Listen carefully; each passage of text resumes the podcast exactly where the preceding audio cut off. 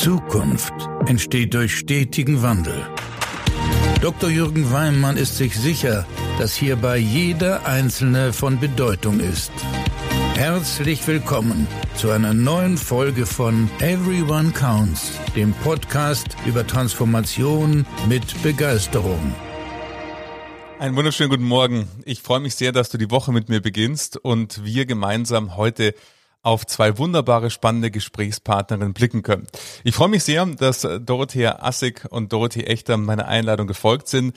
Die beiden sind Autorinnen und Top-Management-Beraterinnen und äh, beraten vor allen Dingen im internationalen Top-Management herausragende Persönlichkeiten und Organisationen. Sie haben sich sehr, sehr stark damit beschäftigt, wie entsteht Wirkungsmacht, Reputation und Einfluss und dazu ganz wunderbare Bücher geschrieben, die ich euch unten all verlinken werde, die ich jedes einzelne hier wirklich sehr, sehr stark empfehlen kann, sowohl Ambitionen als auch Führung braucht Rituale, als auch ähm, das Thema Freiheit für Manager. Und heute sprechen wir vor allen Dingen über ein Buch, das ganz aktuell, was Sie geschrieben haben, nämlich über Karrieremythen. Eines Tages werden Sie sehen, wie gut ich bin, heißt es. Auch das werde ich euch verlinken. Von dem her freut euch auf ganz spannende Einblicke von Dorothea Assig und Dorothea Echter.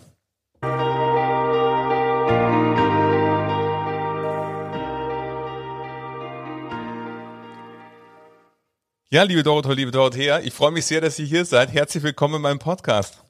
Ja, wir sind auch begeistert. Vielen, vielen Dank für die Einladung. Hallo, guten Morgen. Ich hatte es ja schon in meinem Intro gesagt, ich bin ganz, ganz großer Fan natürlich eurer Publikationen und ähm, habe viele eurer oder alle, alle kann ich wirklich sagen, alle eure Bücher gelesen mit großer Freude.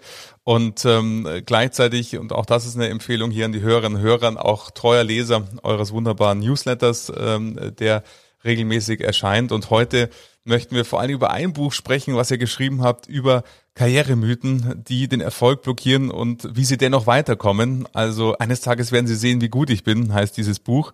Und da wird mich natürlich interessieren, wie kam es denn zu diesem Buch rund um Karrieremythen? Wir beschäftigen uns ja seit vielen Jahren mit Karrieren, mit großen Karrieren. Und was wir festgestellt haben, ist, dass die meisten Menschen Annahmen über Karrieren haben und äh, es und an Mythen glauben, die äh, ihre Karriere blockieren. Und wir haben dann dazu recherchiert, wir haben uns noch intensiver damit beschäftigt und haben dann die entscheidenden neuen Mythen zusammen in gefasst und dieses Buch dazu geschrieben. Ja, und das sind jede Menge zusammengekommen, neun an der Zahl. Und ich finde, das Schöne an diesem Buch ist ja, dass ähm, ihr diese Mythen nicht nur beschreibt, sondern auch gleichzeitig immer auch eine Lösung anbietet, nämlich hinsichtlich, äh, wie man diesen Mythos dann vielleicht nicht aufsetzt. Aber bevor wir auf die Lösungen kommen, was sind denn so Karrieremythen, die euch immer wieder begegnen im Rahmen eurer Beratung?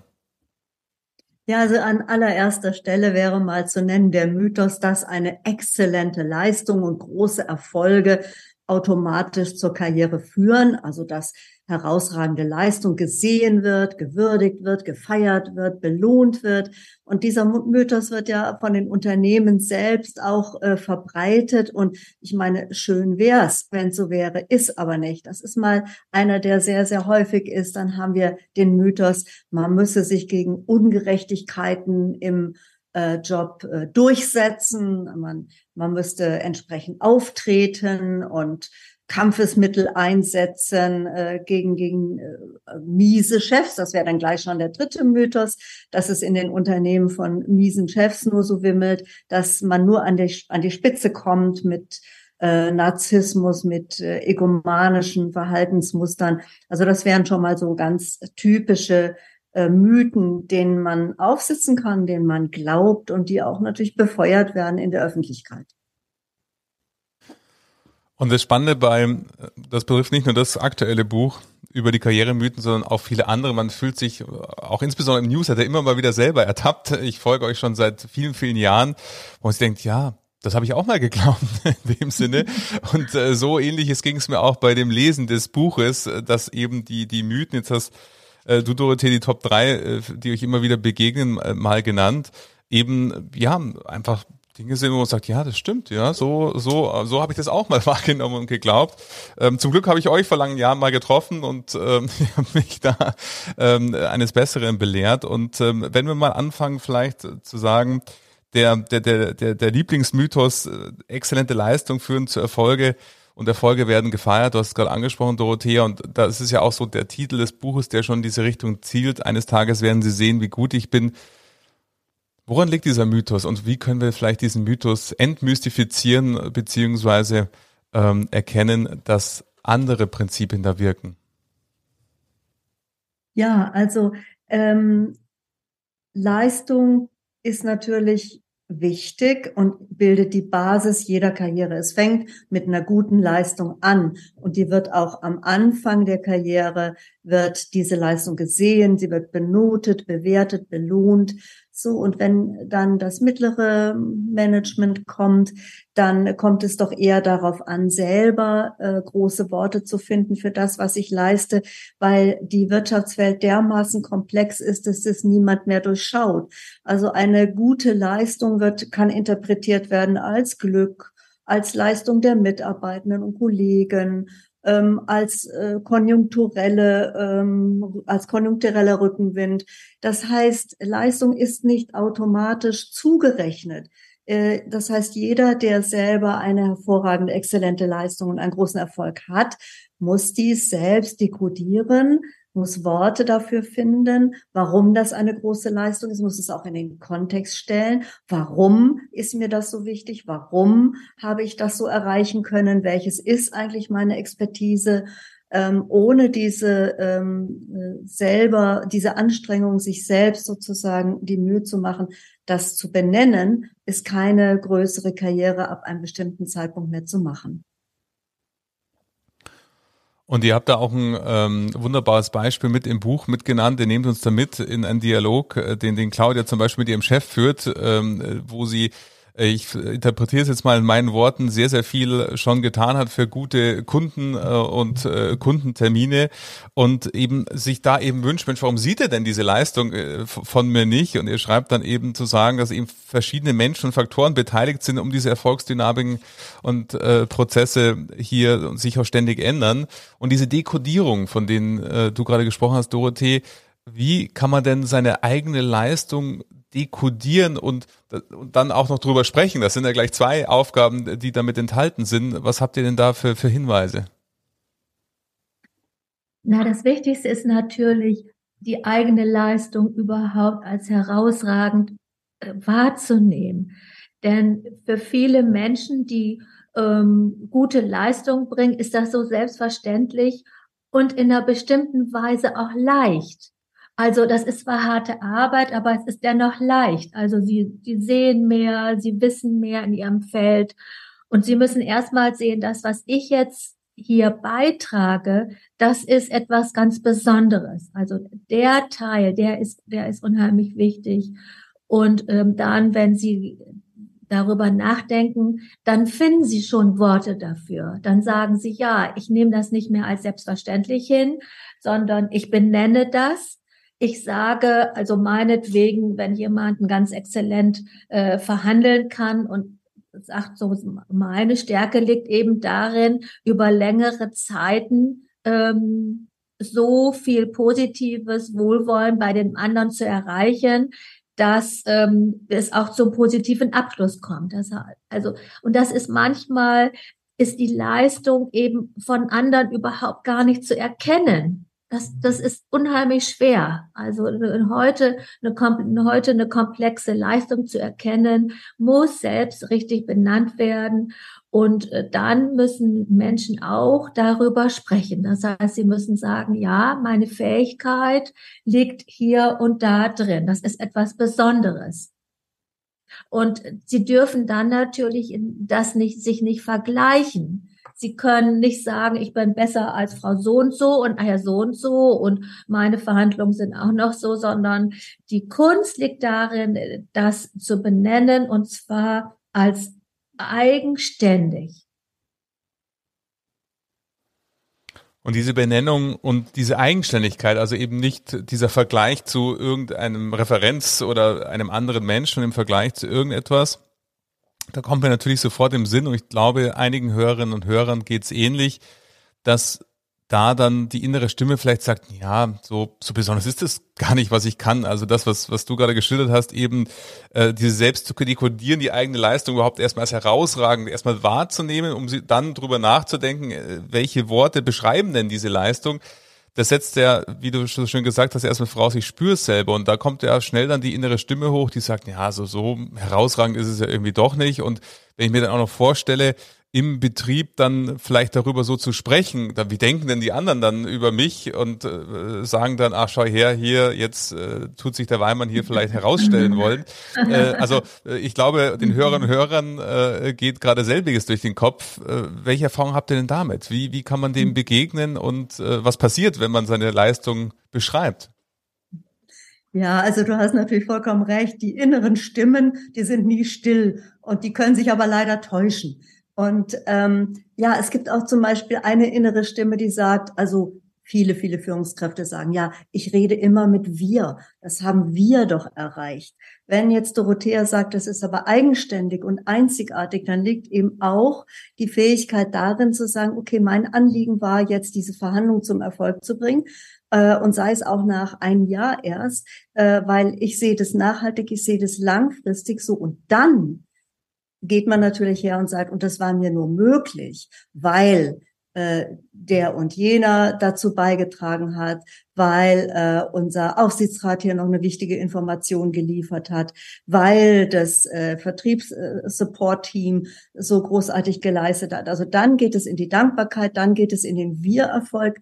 Und ähm, was wir immer wieder sehen, dass die Leistung und die Fähigkeit anderer eigentlich erst dann wirklich gesehen werden kann, wenn ich meine Größe und meine Leistung auch sehen kann. Wenn ich meine Leistung nicht unter den Scheffel stelle, dann kann ich andere umso mehr würdigen und kann umso mehr danken.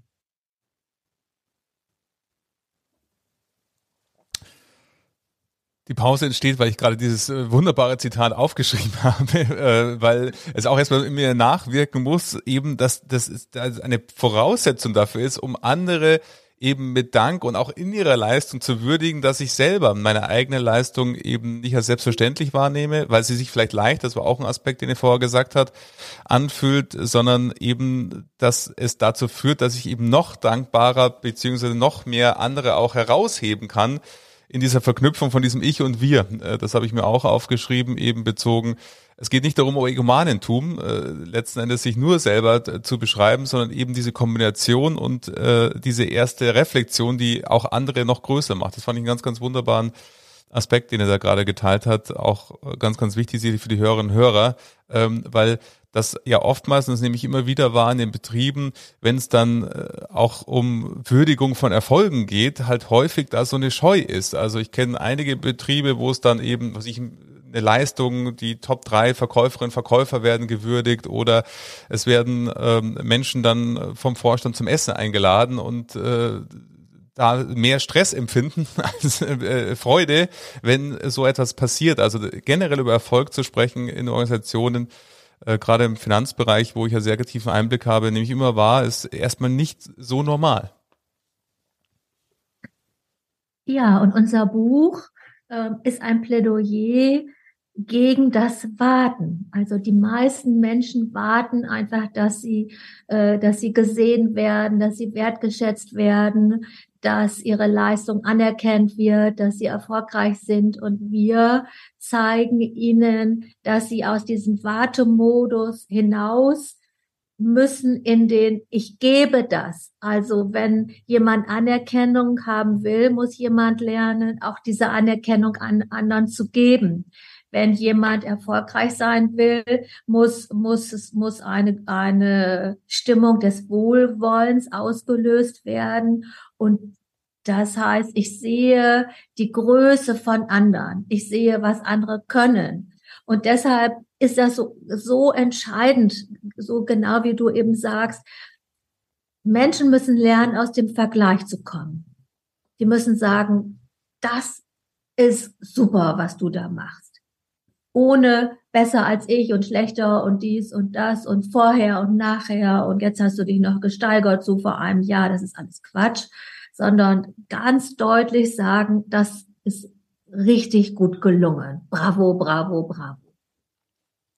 Und genau dieser Vergleich und dieses Plädoyer ähm, gegen das Warten, das kann ich nur noch mal betonen, wie gut euch das auch gelungen ist in diesem Buch, was ich mit Freude gelesen habe und ähm, sicherlich auch ist auch so ein Buch, was man immer mal wieder lesen kann, äh, weil natürlich der eine oder andere Mythos ich sicherlich auch mal wieder vorkommt, auf den ich dann stoße und von dem her auch ein Buch, was man immer mal wieder zur Hand nehmen kann. Und dieser Raus aus diesem Vergleich, auch ein ganz wichtiger Punkt, den du gesagt hast, Dorothea. Und ich finde, dieses Thema ist auch eng verknüpft mit dem Top 2 äh, Karrieremythos, äh, den du vorher, Dorothee, gesagt hast, nämlich durchsetzen. Das liest man ja immer wieder, dass letzten Endes große Karrieren nur gelingen, wenn man sich dann durchsetzt gegen andere und ähm, gibt ja auch ganz, ganz viele Bücher über Strategien, äh, wie man sich äh, letzten Endes durchsetzen kann, was ja immer so ein bisschen wie so Kriegsführung äh, so ein bisschen äh, klingt und auch nach Kampf schon quasi im, im Wort klingt.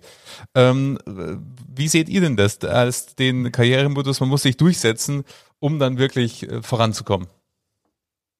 Naja, wir sehen das natürlich äh, ganz, ganz anders, weil wer sich durchsetzt, hat den Kontext nicht begriffen. Wer sich durchsetzt, hinterlässt ja Verlierer.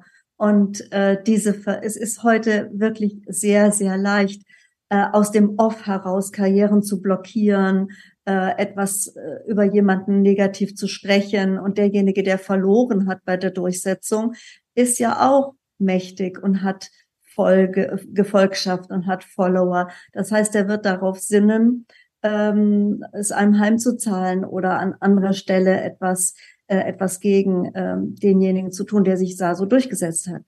Also es geht ja immer darum, wie entsteht eigentlich Einfluss und äh, derjenige, der denkt oder diejenige, ich muss mich hier durchsetzen, wünscht sich letztlich Einfluss, ja, und nicht Kampf sondern Einfluss bedeutet, dass ich, äh, dass jemand ähm, einfach Menschen gewinnen kann für die eigene Ambition, für die eigenen, für die eigenen Ziele. Und diese Menschen gewinnen und das eben auch diese Verbindung, auch äh, diese Mythen sind so ein Teil, zumindest empfinde ich das so ja auch ein bisschen miteinander verbunden, dass eben äh, um die eigene Ambition zu benennen. Und übrigens an die Hörerinnen und Hörer, auch darüber gibt es ein wunderbares Buch, was selbigen Titel trägt, nämlich Ambition. Auch das findet ihr unten in den Show Notes was das ja sehr, sehr schön beschreibt. Wie entsteht denn eigentlich Einfluss ähm, letzten Endes und äh, was heißt eigentlich die, die, das eine Anliegen zu kennen und dann auch mit Worten zu beschreiben, wie wir es gerade vorher beim, beim ersten Karrieremythos mit gesehen haben. Aber diese Menschen für das eigene Anliegen gewinnen, gelingt ja auch nur dann, wenn ich es benennen kann. Und da finde ich, sehe ich diese Verbindung auch zu dem ersten ähm, Punkt, den wir diskutiert haben, hin diese Karrieremythos. Ist das so? Seht ihr auch diese Karrieremythen miteinander ein Stück weit verbunden oder sind die separat? Für manche äh, ist es ganz separat. Das heißt, die glauben dann an einen Karrieremythos zum Beispiel, ich glaube, ähm, ich brauche kein Rat. Mhm. Der steht dann so für sich. Das heißt, jemand wird alleine und alleine und äh, macht weiterhin keine Karriere, weil kein Rat gebraucht wird, kein Begegnung möglich ist, immer weniger ähm, Kontakt entsteht. Ähm, und andere hängen natürlich schon zusammen. Das heißt, wenn jemand glaubt, ich ähm, ähm, ich werde schon irgendwann entdeckt, dann hängt das natürlich auch damit zusammen, dass jemand denkt, also die im Unternehmen kümmern sich schon um meine Karriere. Also mhm. zum Beispiel. Ne, das, also ähm, ich verstehe das mit dem, wenn du sagst, das hängt zusammen, weil wenn man das Buch liest und das geht und auch beim Schreiben so, dann fließt das so ineinander. Man denkt, ja. oh Mensch, das kenne ich ja auch. Oder oder ähm, also in einer bestimmten Weise werden wir die ganze Zeit mit den Mythen gefüttert. Mhm. Das heißt, in jedem Mythos ist etwas darin drin, was, was jemand kennt, was vertraut ist oder was, warum die Freundin jetzt keine Karriere macht. Und da gibt es so, so, das ist jetzt nicht so streng abgetrennt. Okay, ja, verstehe. Mhm. Und äh, das bringt mich gleich zu, zu dem dritten Top 3 genannten Punkt, nämlich äh, es wimmelt überall von, von miesen Chefs und, und, und, und äh, Menschen, die narzisstisch sind und gab ja auch mal dann äh, Artikel über den Anteil von Psychopathen im Top-Management und so weiter. Das ist ja auch etwas, was immer mal wieder ähm, durch die Kassetten zieht. Auch ein Mythos. Ja, einer der wirklich, wirklich schädlichen Mythos, Mythen, weil wenn ich so natürlich, wenn jemand so in ein Unternehmen reingeht oder sich dort bewegt, hat, der, hat dieser jemand, äh, diese Frau oder dieser Mann natürlich einen ganz, ganz negativen Blick und wird dann auch entdecken, oh, der hat mich nicht gegrüßt oder die ist jetzt ein bisschen autoritär gewesen. Stimmt ja. Also die Mythen bedingen ja auch, dass ich äh, einen ganz anderen Blick habe auf das Unternehmen. Und ähm, mit, mit dem Blick, die Chefs sind eigentlich mies und die wollen nur Macht haben und die Ideen von anderen Menschen klauen. Ähm, mit, mit diesem Blick werde ich natürlich niemals Karriere machen, nicht? Weil der äußert sich, äh, der Blick äußert sich im Verhalten, der Blick äußert sich in meiner Leistung äh, und so weiter. Also äh, an der Spitze von Unternehmen gibt es natürlich manchmal ja äh, autoritäre Menschen und es gibt Menschen, die nicht alles richtig machen. Und äh, aber was wir in unserer aus unserer Erfahrung wissen, ist, dass die meisten Menschen, die an Macht gewinnen, deswegen an Macht gewinnen, weil sie gute Ideen haben, weil sie ein großes Anliegen haben, die Welt irgendwo zu verbessern, das Unternehmen weiterzubringen. Und natürlich machen die nicht immer alles richtig. Es ist dann die Frage, welchen, welchen Blick nehme ich ein und unterstütze ich die, dieses gute, positive Anliegen, unterstelle ich auch das positive Anliegen oder mache ich es umgekehrt? Und ähm, das, das ist ganz entscheidend für, für den Weg, den ich einschlage im Unternehmen.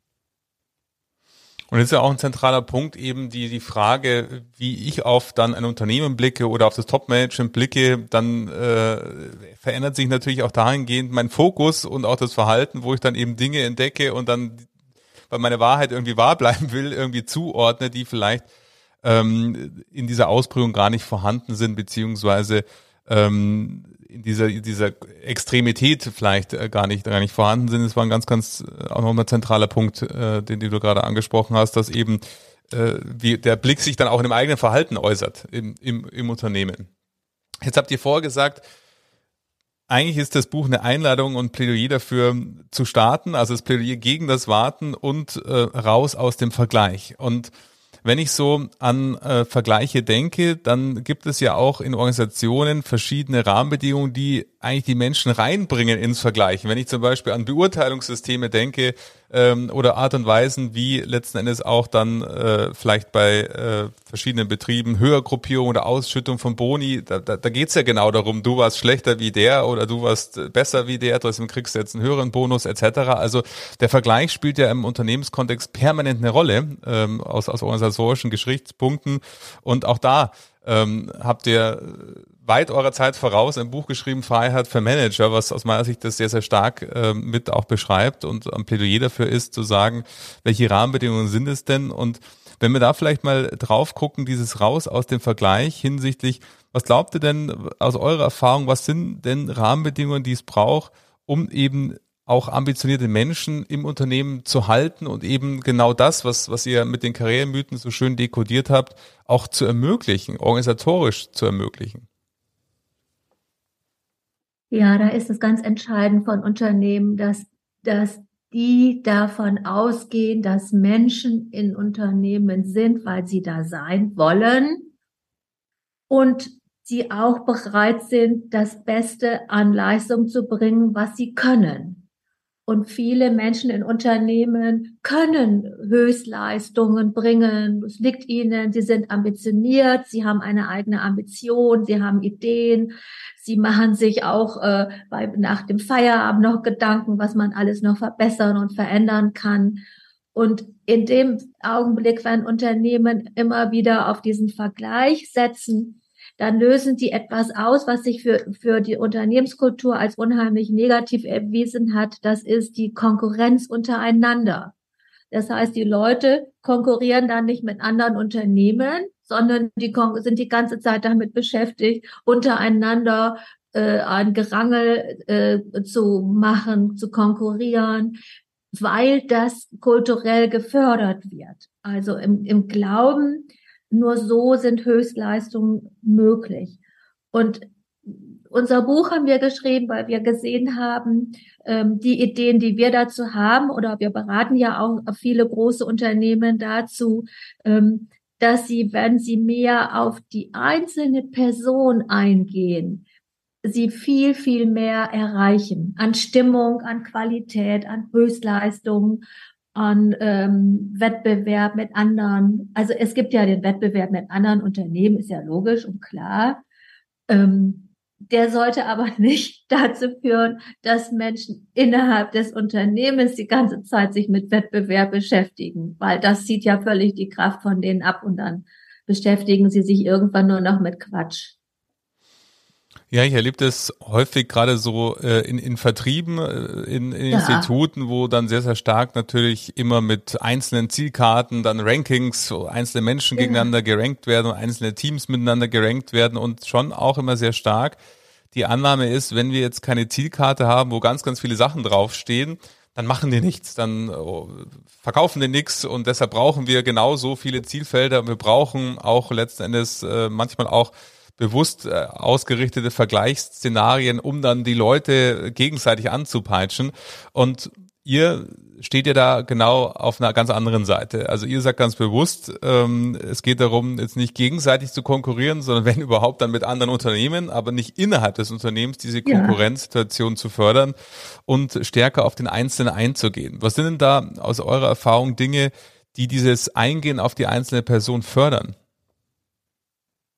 Also ich möchte erst äh, nochmal darauf eingehen, was das Eingehen auf die einzelne Person äh, gerade verhindert. Das ist nämlich das, das zugrunde liegende Defizitdenken.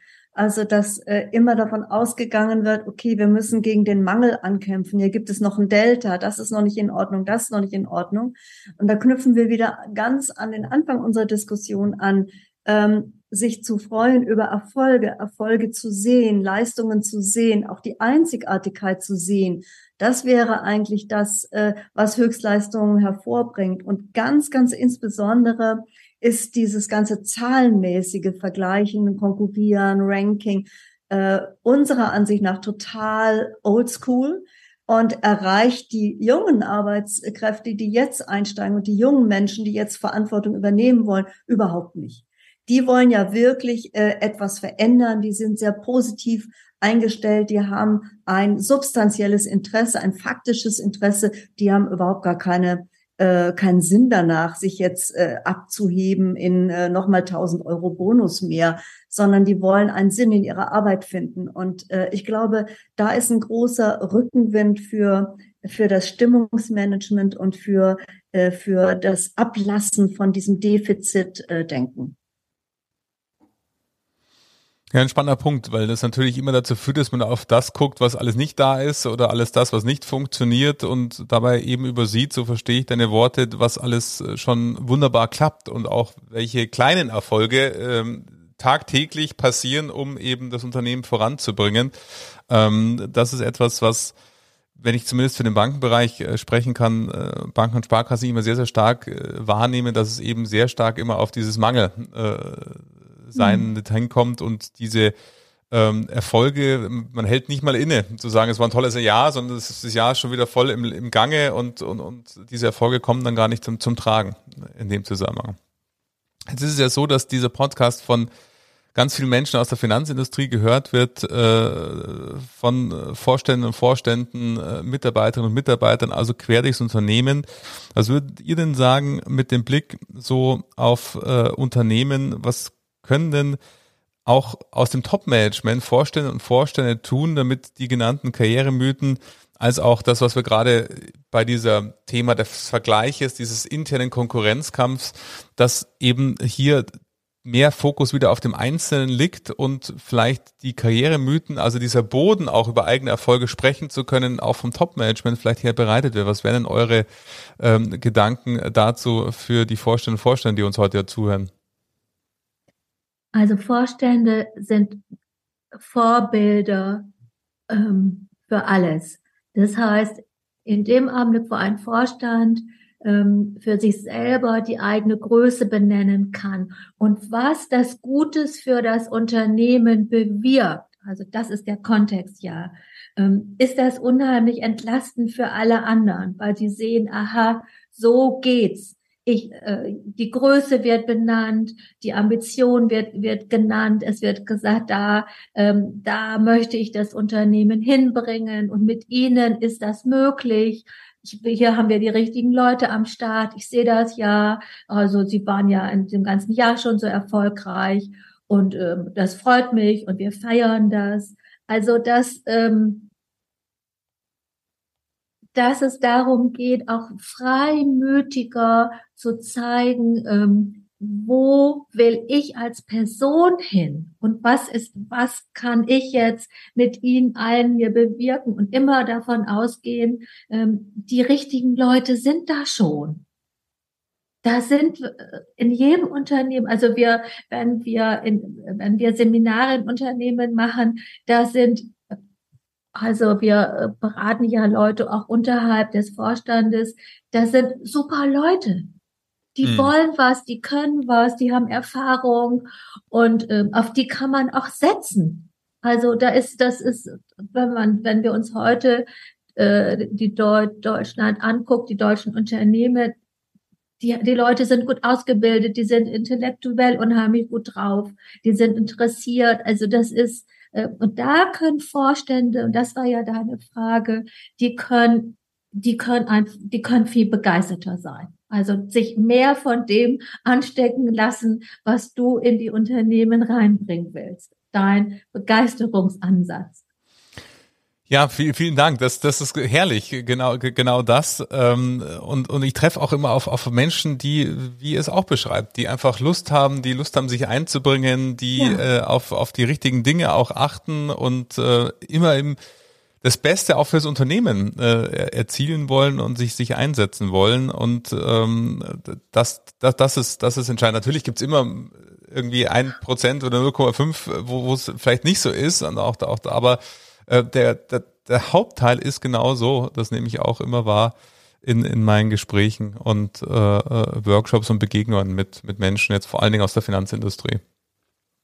Ich sag vielen, vielen Dank, liebe Dorothea, liebe Dorothee, für diese spannenden Einblicke in äh, eure Werke. Äh, einmal eines Tages werden Sie sehen, wie gut ich bin über die Karrieremythen und auch über Freiheit für Manager. Ich werde äh, beide Titel auch in den Shownotes verlinken und von dem her Danke, dass äh, ihr diese spannenden Einblicke aus vielen, vielen Jahrzehnten Top-Management-Beratung hier in diesem Podcast mit uns geteilt habt. Danke dir. Vielen, vielen Dank. Danke, Alles Gute allen. Danke. Tschüss. Tschüss.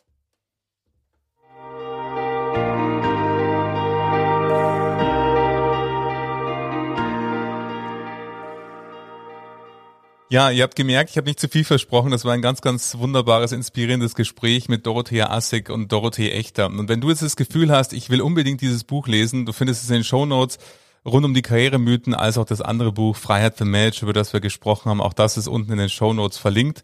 Und natürlich freue ich mich, wenn du diese Folge an eine Kollegin oder einen Kollegen empfiehlst, für den die genauso interessant sein könnte wie für dich und äh, am allermeisten, wenn du in zwei Wochen wieder einschaltest und wir gemeinsam die Woche beginnen. Von dem her danke, dass du die Woche mit mir begonnen hast und ich wünsche dir eine erfolgreiche Woche.